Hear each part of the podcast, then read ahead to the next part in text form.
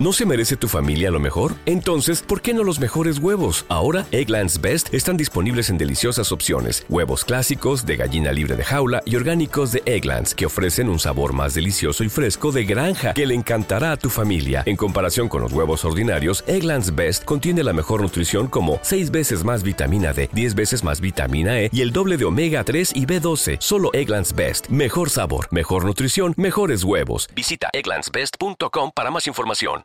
Podcast educativo, episodio número 247.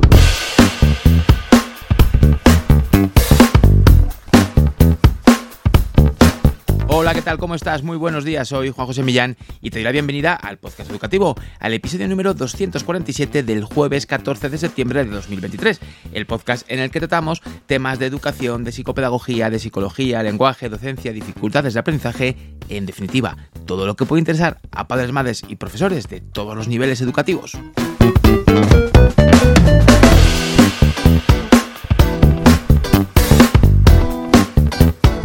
Hoy es el Día Mundial de la Dermatitis Atópica. Últimamente hay muchos niños que presentan dermatitis atópica, ¿verdad? Ya sabes, esa situación en la piel que se, bueno, pues que se observa cuando eh, apreciamos manchas de color rojizo o marrón, con la piel seca, gritada, eh, ciertamente escamosa, eh, aparecen brotes recurrentes de eczemas, aparece cierto prurito, incluso en los bebés pueden aparecer, bueno, pues las mejillas eh, más marcadas con esa piel roja que puede, bueno, pues eh, marcarse de forma característica y que genera mucho malestar a los, a los niños. Hoy hago una pequeña introducción a la dermatitis atópica en su Día Mundial porque realmente existe mucha relación entre cómo afecta la dermatitis o la presencia de dermatitis en niños y cómo afecta a nivel emocional, a nivel personal y a nivel escolar. También hay mucha investigación sobre el tema, especialmente la dermatitis atópica, bueno, puede presentarse también como una manifestación de ciertos problemas psicológicos subyacentes en el desarrollo. Entonces, eh, bueno, pues realmente es importante. Nosotros lo podemos ver, mira, fíjate, hay un punto importante como es el estrés y la ansiedad que pueden desencadenar o empeorar los síntomas de la dermatitis en niños. Toda esa eh, sensación de picazón, esa incomodidad física que se puede asociar a la dermatitis puede aumentar también el estrés y la ansiedad y crea un ciclo totalmente perjudicial. Es un ciclo retroalimentativo en el que una cosa alimenta a la otra y viceversa. Los niños al final eh, terminan rascándose más cuando están más estresados, cuando están más ansiosos, lo que empeora sin duda alguna esa afección y causa heridas en la piel. También eh, los trastornos del sueño, debido a la dermatitis, eh, pueden interferir muchísimo en el sueño de un niño.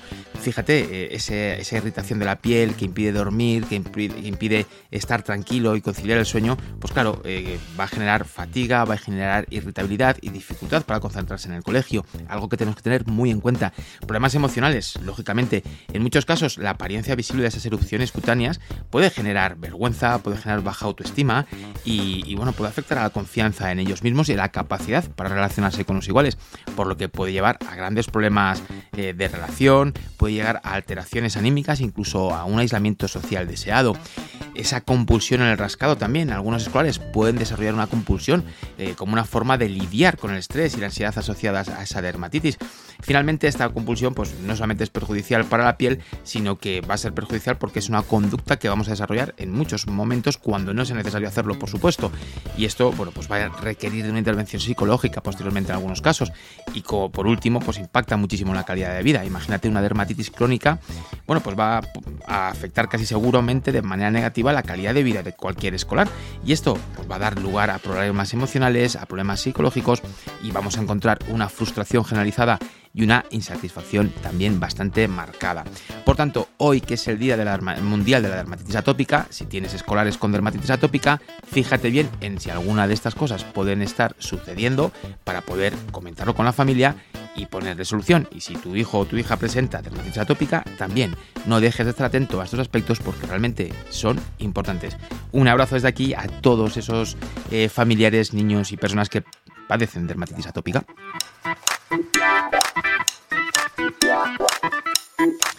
Bueno, y seguimos con el razonamiento lógico. Esta semana estamos hablando de razonamiento lógico porque es realmente importante y creo que sería algo que durante este inicio de curso, por eso he preparado esta semana del razonamiento lógico a principio de curso, nos esforcemos en trabajar desde aula y desde casa. Es muy importante y hoy eh, quiero hablar acerca de la relación o de cómo hacer uso del entrenamiento razonamiento lógico en determinadas dificultades de aprendizaje y en concreto en el déficit de atención. El déficit de atención, bueno, pues el déficit de atención lo conocemos todos, seguramente. Sí, sé que lo que acabas de pensar ahora mismo, Buah, está sobrediagnosticadísimo, ¿no? Bueno, pues en algunos casos yo no te diría sobrediagnosticado, pero sí que es cierto que a veces se hacen diagnósticos muy ligeros, que los ves y dices, no hay una evidencia clara, no se han descartado ciertas cosas, hay que mirarlo con, mucha, con mucho detenimiento, con mucha profundidad. Yo he visto a escolares que venían con una sospecha de atención que lo que les pasaba es que no sabían leer. Entonces, claro, eh, se dispersaban en clase, no comprendían nada de lo que leían en un quinto de primaria, por ejemplo, en un sexto de primaria, ¿Y qué sucede? Pues que al final me disperso totalmente y no estoy centrado en esto.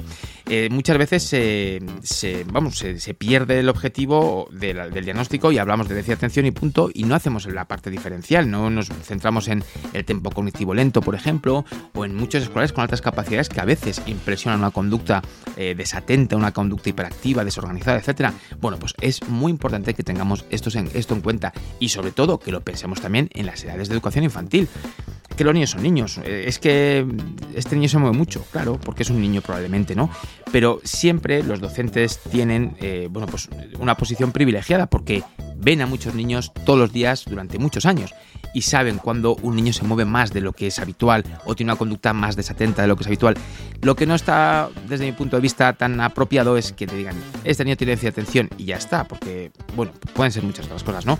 Siempre, si quedan dudas acerca de si puede ser un déficit de atención, hay que hacer una evaluación. Si te interesa aprender más sobre razonamiento lógico, te propongo que escuches los episodios de esta semana, el del lunes, el 244, donde te hago una amplia eh, información, una amplia explicación acerca de qué es el razonamiento lógico. Y eso es muy interesante. También puedes escuchar el del martes, el 225, donde te doy 20 actividades, 10 para aula, 10 para casa, aunque puedes utilizar las 20 en los dos contextos, sobre razonamiento. Y ayer, ayer estuve haciendo una asociación entre altas capacidades y razonamiento lógico en el episodio 246. Y es que hoy, en el 247, analizamos cómo influye el razonamiento lógico en el déficit de atención.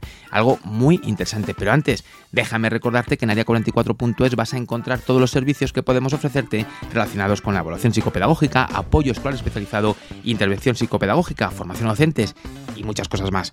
Y ahora ya sin más esperas, vamos a ver cómo se relacionan o cómo podemos hacer uso del razonamiento lógico para ayudar a los escolares con déficit de atención.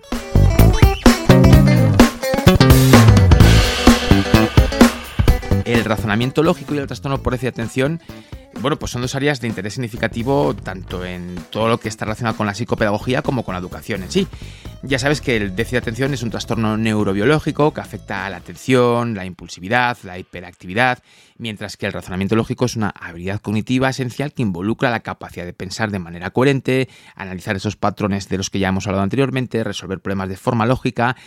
En fin, hoy quiero que exploremos esa relación que hay entre el razonamiento lógico y el déficit de atención porque si conocemos bien cómo se pueden relacionar ambos o qué falla de uno en el otro, eh, podremos ayudar a reeducar un déficit de atención y podremos ver cómo podemos enfrentarnos a un escolar con déficit de atención trabajando desde ese componente del razonamiento lógico. Ya sabes que el trastorno por déficit de atención afecta a niños, adolescentes y adultos por igual. Se caracteriza por ciertos síntomas muy característicos de desatención o de impulsividad, de hiperactividad. Sabes que hay subtipos, está el subtipo inatento, el subtipo impulsivo, el subtipo hiperactivo. Podemos encontrar otro tipo de situaciones también quizá menos comunes, pero bueno, estos son los más característicos, ¿no? Y claro, lógicamente, pues las personas con déficit de atención tienen dificultades para concentrarse en algunas tareas, para seguir instrucciones, para hacer un control de, impulsos apropiado y sobre todo para estar tranquilos en algunos casos, ¿no? Esto, lógicamente, un diagnóstico de déficit de atención, un escolar que presenta déficit de atención, pues va a haber un impacto llamativo en su vida cotidiana, tanto a nivel escolar como a nivel social. Si quisiéramos resumir a seis las características principales del déficit de atención, te hablaría del componente inatento, que es esa dificultad para prestar atención a detalles, cometer errores habituales, descuidos, perder cosas, tener dificultad para organizarse. Podríamos hablar también de la impulsividad, esa forma de actuar un tanto irreflexiva, esas interrupciones contrastes a los demás, dificultades para esperar turno, Luego nos podríamos ir a la parte de la hiperactividad, esa inquietud motora, esa incapacidad de estar sentado, por ejemplo, de tener que estar constantemente moviéndose. También nos iríamos a otros tres aspectos como problemas de organización. Eh, mucho problema para planificarme, para organizar tareas, para organizar actividades, la tolerancia a la frustración, también se observa mucha dificultad para enfrentarnos a ella y para, eh, sobre todo, eh, la demora en la gratificación. Si no aparece de forma inmediata, me va a costar mucho cumplir con una tarea, ¿no? Y luego están, por supuesto, las dificultades en las relaciones sociales. Pueden aparecer muchísimos problemas en esas relaciones interpersonales debido a esos comportamientos impulsivos muchas veces, a la falta de atención para saber en qué, qué norma hemos puesto nuevo en el juego o qué estamos haciendo en este momento y que de repente cambiamos de actividad. Es decir, tenemos muchos aspectos que están muy relacionados. Siempre que hablamos de atención, de, bueno, pues a veces si lo analizamos desde un contexto más profesional, tal vez en un contexto más técnico, dices, hombre, pues el razonamiento lógico es complejo trabajarlo, ¿no? Porque todos estos aspectos dificultan sobremanera ese aspecto. Y claro que sí, es que si te das cuenta, la relación que tenemos entre el razonamiento lógico y el de atención es realmente compleja, porque influyen esas características en estabilidad cognitiva, influyen eh, enfocándonos en algunos aspectos que tendríamos que observar, como por ejemplo lo primero, las dificultades de concentración. Si no podemos mantener la concentración en tareas de que van a requerirnos un razonamiento lógico profundo, nos vamos a perder fácilmente y no vamos a poder avanzar hasta el final. La impulsividad en la toma de decisiones. Ya hemos hablado estos días atrás de lo importante de la toma de decisiones y de su relación con el razonamiento lógico. Bueno, pues eh, nos va a llevar a tomar decisiones apresuradas en vez de reflexivas o decisiones irreflexivas en vez de lógicas.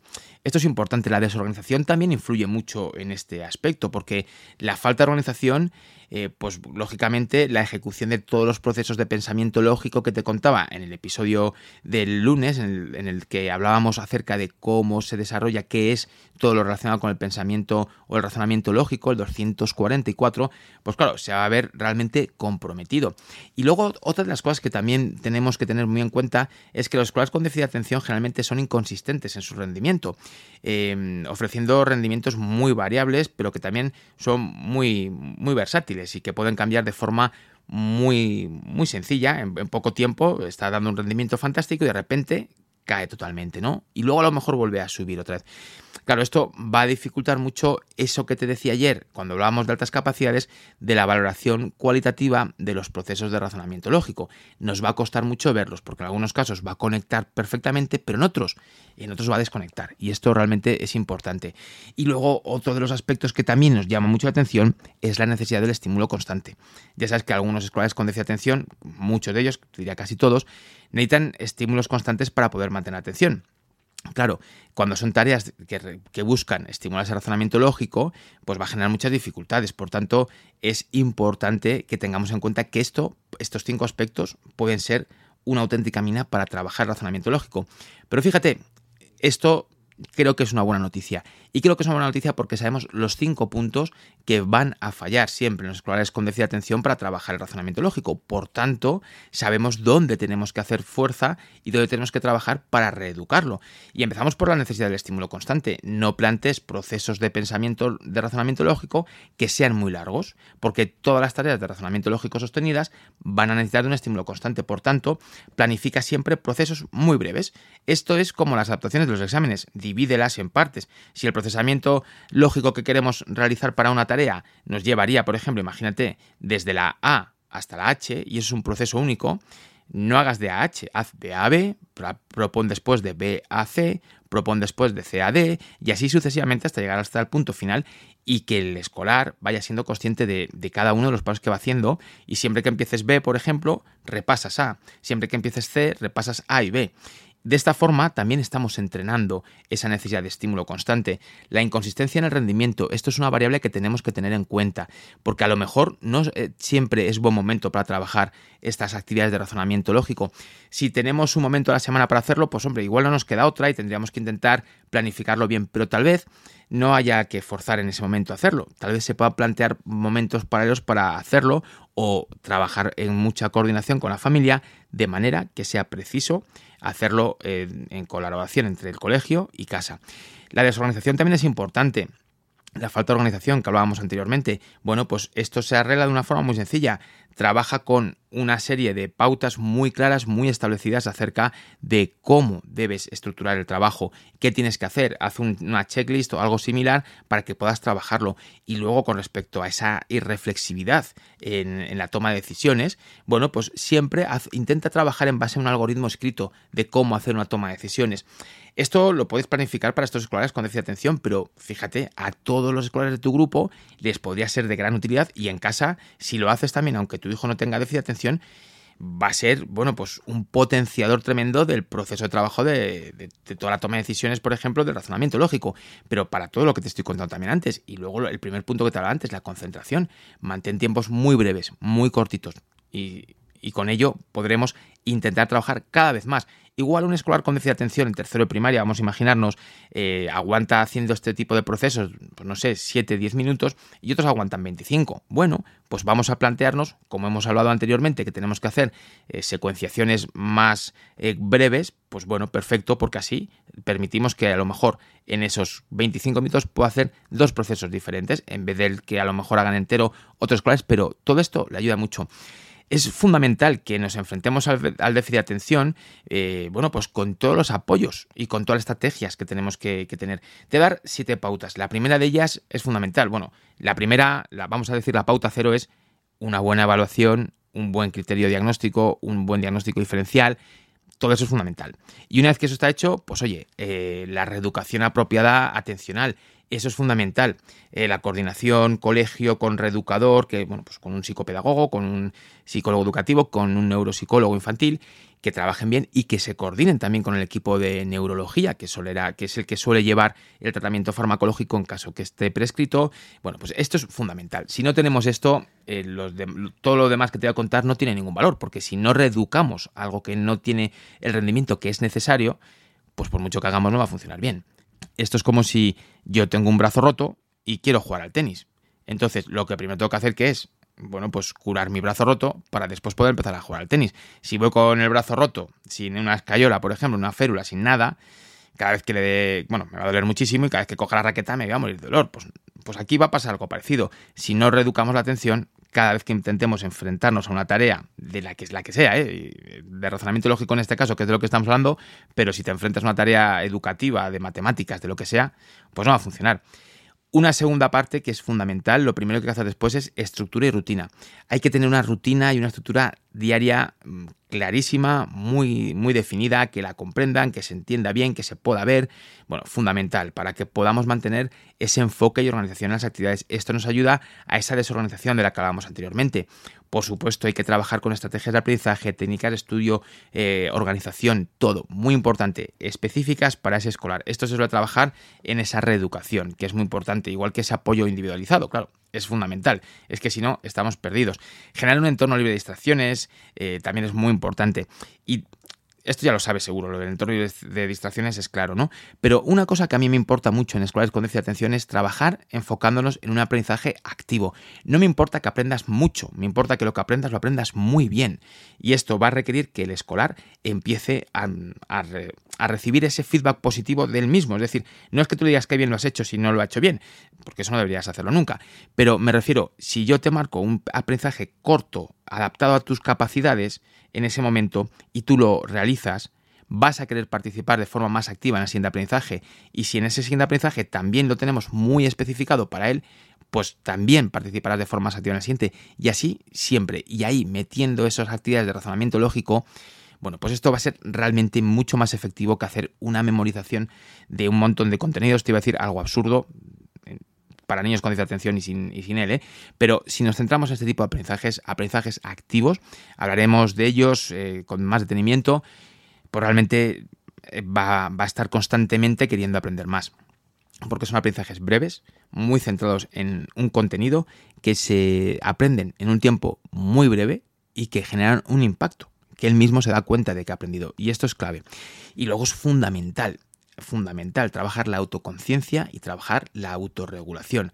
Si enseñamos a los escolares con déficit atención a desarrollar esa autoconciencia y esa autorregulación, saber qué es lo que estoy haciendo, saber cómo estoy haciéndolo, saber si tendría que estar haciendo otro tipo de cosas y saber luego regularse, saber eh, hacer eh, control de impulsos, saber mantener las tareas enfocadas, saber hacer lo que tiene que hacer en cada momento, pues oye, eso es fantástico.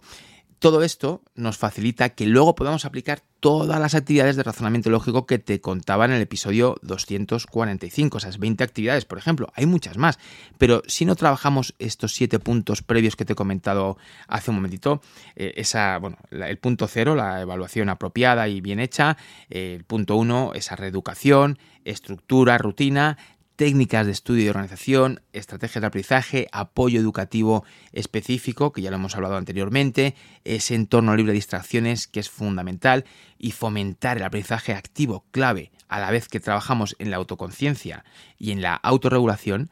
Si no trabajamos esto, no vamos a poder llegar a esas actividades porque va a ser un fracaso absoluto. Es muy importante que trabajemos el razonamiento lógico con estudiantes con déficit de atención, porque les va a ayudar a optimizar todos los procesos. Tú fíjate que si a un escolar sin una dificultad de aprendizaje le ayuda sobremanera, imagínate un escolar con una dificultad como el déficit de atención, es que le va a permitir en la mitad de tiempo conseguir hacer razonamientos mucho mejores. Y esto eh, influye de forma directa en algo clave, que es la motivación. Si el escolar con atención está motivado por el aprendizaje, como siempre lo digo, la, motivación es esa llave que abre todas las puertas. Un escolar con atención motivado es, es, lo mejor que podemos encontrar, es la mejor situación, es el punto ideal para poder empezar a generar un impacto y una vez que tenga esa motivación, tenemos la pista libre para despegar totalmente. Así que céntrate siempre si tienes que trabajar en razonamiento lógico con escolares con déficit de atención, ya sea en casa o sea en el aula, en estos siete puntos que te acabo de decir. Y es que realmente es muy importante porque esa relación que hay con el déficit de atención y el razonamiento lógico, digamos que esas características del déficit de atención impiden entrar a trabajar razonamiento lógico y realmente es un motor para estos escolares. Por eso aparecen muchos desafíos que nos encontramos en, la aplicación de tareas de razonamiento lógico. Y es que trabajarlas es lo que les va a servir para dar un paso cualitativo en, su reeducación de déficit de atención. Así que bueno, ya lo sabes, evaluación, eh, un, apoyo apropiado, una, reeducación, no dejes nunca la reeducación, no te va a servir casi te diría no te va a servir de nada clases particulares únicamente por un escolar con atención, porque el problema no es que necesite más apoyo de clases, el problema es que necesita tener unas circunstancias atencionales, de función ejecutiva, de memoria de trabajo, de procesos reversibles, de resistencia a la interferencia, un montón de cosas que, en una clase particular no, no vas a trabajar. Entonces, siempre una reeducación efectiva, estrategias de aprendizaje efectivas. Es que eso les va a permitir aplicar esas habilidades de razonamiento lógico de forma exitosa y comprender esta relación, esta relación compleja que existe entre el déficit de atención y el razonamiento lógico, bueno, pues nos va a permitir que esos escolares con déficit de atención reciban lo que necesitan para desarrollar ese potencial cognitivo y lograr éxito en sus vidas. Me gustaría contarte también algunas actividades que puedes hacer algunas actividades muy útiles para trabajar en escolares eh, con déficit de atención y fomentar, estimular ese razonamiento lógico. Mira, lo primero eh, son 10 estrategias que te quiero dar. La primera de ellas, laberintos lógicos. Pues es que eh, esto es trabajar planificación, es trabajar pensamiento lógico, etc. Puedes hacerlos en papel, puedes hacerlos en formato digital, hay miles de laberintos online, o sea que búscalo, pon laberinto online en Google y verás todo lo que te sale.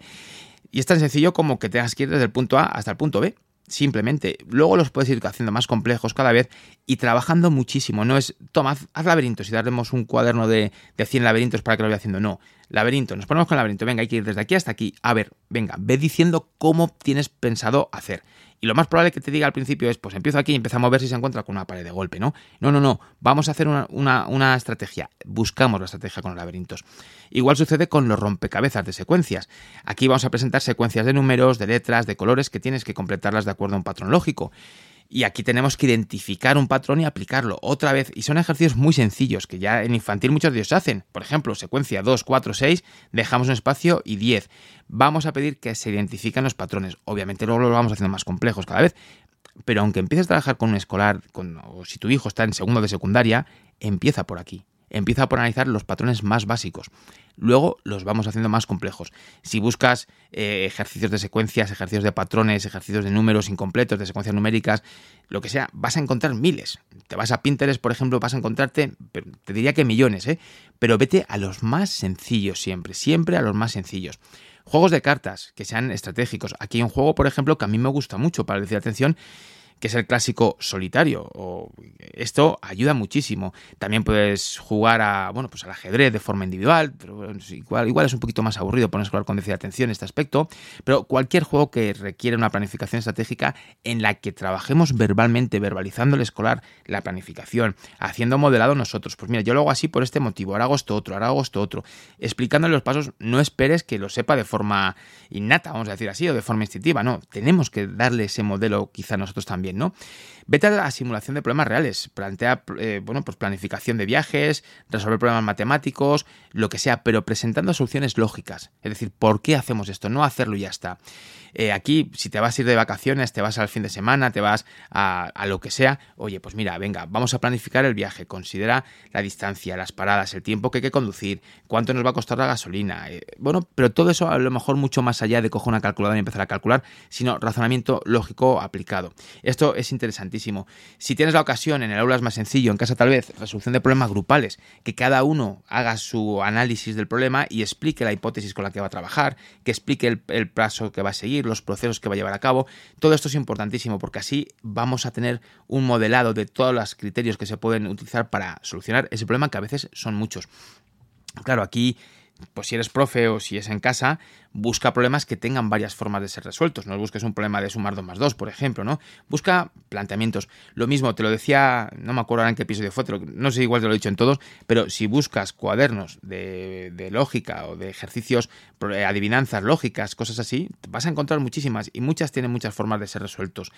También puedes trabajar a partir del análisis de casos, presentando situaciones hipotéticas o casos de estudio para no resolverlo solamente, sino identificar las situaciones problema, identificar causas, ver posibles soluciones y todo eso eh, es usarlo para luego anticipar situaciones eh, como consecuencia. Importantísimo, ¿no? Ahí a mí me gusta eso. Por ejemplo, puedes eh, hacerlo como pues, un caso en el que una empresa se enfrenta a un problema financiero, viendo las causas del problema, proponer soluciones lógicas, explicar razonamiento. Bueno, pues esto quizá para estudiantes de secundaria o para sexto, quinto de primaria podría funcionar. Si lo quieres adaptar a cursos más eh, inferiores, también lo puedes hacer. Simplemente es hacerlo. Punto 7 que me parece algo, bueno, pues realmente útil trabajar con diagramas de Venn. No sé si has trabajado alguna vez con diagramas de Venn con niños con déficit de atención, pero si trabajamos con diagramas de Venn para comparar y contrastar conceptos, identificar relaciones lógicas entre ellos, pues es realmente útil. Si dibujas dos conjuntos en un papel y pides al estudiante que coloquen elementos comunes en la superposición donde se juntan los dos, pues podemos obtener una actividad muy interesante. Por ejemplo, imagínate que hago un conjunto con, que pone animales y otro que pone mamíferos. Entonces, en medio tendríamos que colocar animales que además sean mamíferos. Pues, por ejemplo, ponemos el perro en la superposición. Este es un ejemplo de, diagrama de Venn realmente sencillo. Puedes complicarlo, puedes poner animales en un conjunto, en otro mamíferos y en otro cuatro patas. O puedes poner animales, en otro lado mamíferos, cuatro patas y encima omnívoros o carnívoros o herbívoros. Es decir, puedes hacerlo tantas veces como quieras. Es un ejercicio fantástico para el de atención y también es un ejercicio fenomenal para niños más pequeños, primero, segundo, tercero de primaria, trabajar el razonamiento lógico.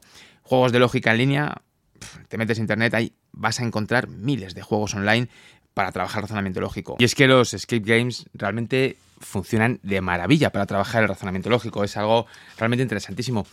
Como noveno aspecto, siguiente punto, los ejercicios de pensamiento crítico.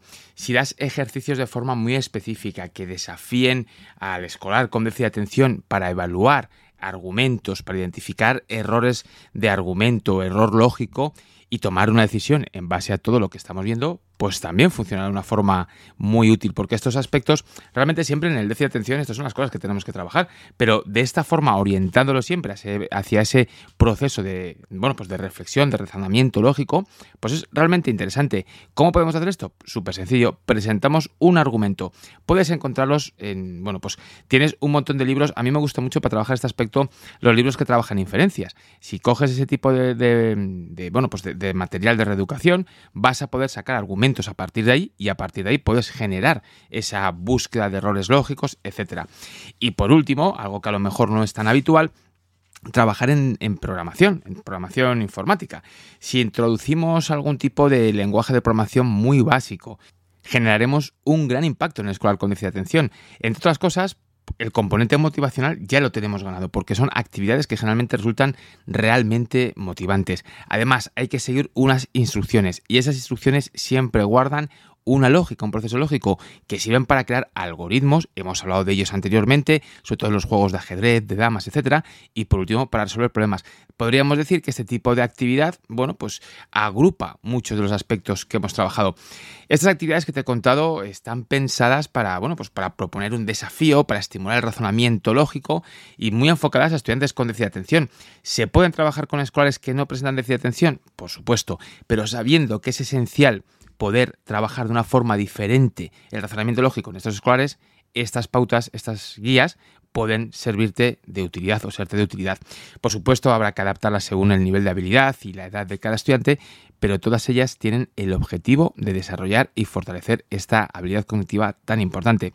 Y aquí lo dejamos. Hasta aquí llegamos con este episodio 247 del podcast educativo en el que hemos tratado la relación entre el razonamiento lógico y, y el déficit de atención. Mañana Mañana vamos a ver algunas herramientas de evaluación psicopedagógica que pueden ayudarnos a intuir ciertos aspectos relacionados con el razonamiento lógico. Como te decía el lunes, como te dije el martes, como te, digo hoy también y como te dije ayer, no hay una prueba específica para medir razonamiento lógico como tal, para cuantificarlo. Es difícil de cuantificar, pero te voy a contar algunas herramientas a través de las cuales podemos valorar ese razonamiento lógico. Y ya lo sabes, como siempre, suscríbete a la newsletter educativa te va a gustar. La verdad es que es una newsletter interesante. No abusamos, no te enviamos publicidad ni nada. Solamente contenido educativo de gran interés. Y ya son más de 4.500 los suscriptores en YouTube que disfrutan de vídeos sobre dificultades de aprendizaje todos los días, directos con el equipo y muchos invitados te va a gustar. Si te interesa la, educación, si te interesan las dificultades de aprendizaje, la psicopedagogía, bueno, pues este es tu canal sin duda alguna. Así que date un paseo por allí, tienes el enlace en notas del programa y si te gusta te suscribes. Instagram, más de 5.000 seguidores que tenemos por ahí, interesantísimo también. El canal de Telegram, arroba podcast educativo, interesantísimo. De todo ello tienes el enlace en las notas del programa. Y suscríbete al podcast. Si sabes que te gusta este podcast y quieres escuchar todos los días, pues dale al botón de seguir, de suscribirte, como lo quieras llamar porque así cada vez que publicamos un episodio nuevo, pues te salta una notificación que te dice podcast educativo ha publicado un nuevo episodio y puedes escucharlo cuando mejor te venga. Y bueno, pues como siempre, muchísimas gracias por estar ahí, por hacer que el podcast educativo sea una realidad. De verdad, infinitas gracias. Y te espero en este podcast, en el podcast educativo, mañana, para tratar más temas de educación, de esos que te encantan, de esos que nos encantan a todos. Así que ya lo sabes, suscríbete, ya lo sabes. Y si conoces a alguien que pueda interesarle este episodio en concreto o el podcast en general, pues envíale un enlace con el programa, envíale un enlace con este episodio, lo que sea, porque si sabes que le va a interesar, pues te lo va a agradecer. Ya lo sabes, mañana, como siempre, te espero por aquí a las 7 de la mañana. Hasta entonces, que tengas un fantástico día.